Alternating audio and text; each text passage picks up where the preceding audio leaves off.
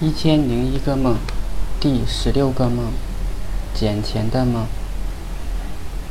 我走在上学的路上，看到路上有一百块钱，就欣喜若狂地捡了起来。再往前看，还有很多钱。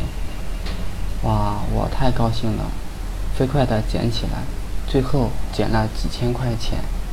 我心想，该不是做梦吧？我就狠狠打了自己一巴掌。感觉非常疼，应该不是做梦，我就放心了。结果第二天天亮，发现还是梦。大概二零一二年的时候，我结婚了，老婆生了大宝之后呢，没有上班，就在家带孩子。当时开销很大，经常月月光，有时还得借钱。那时候经常做捡钱的梦。做的多了，我也知道梦是假的。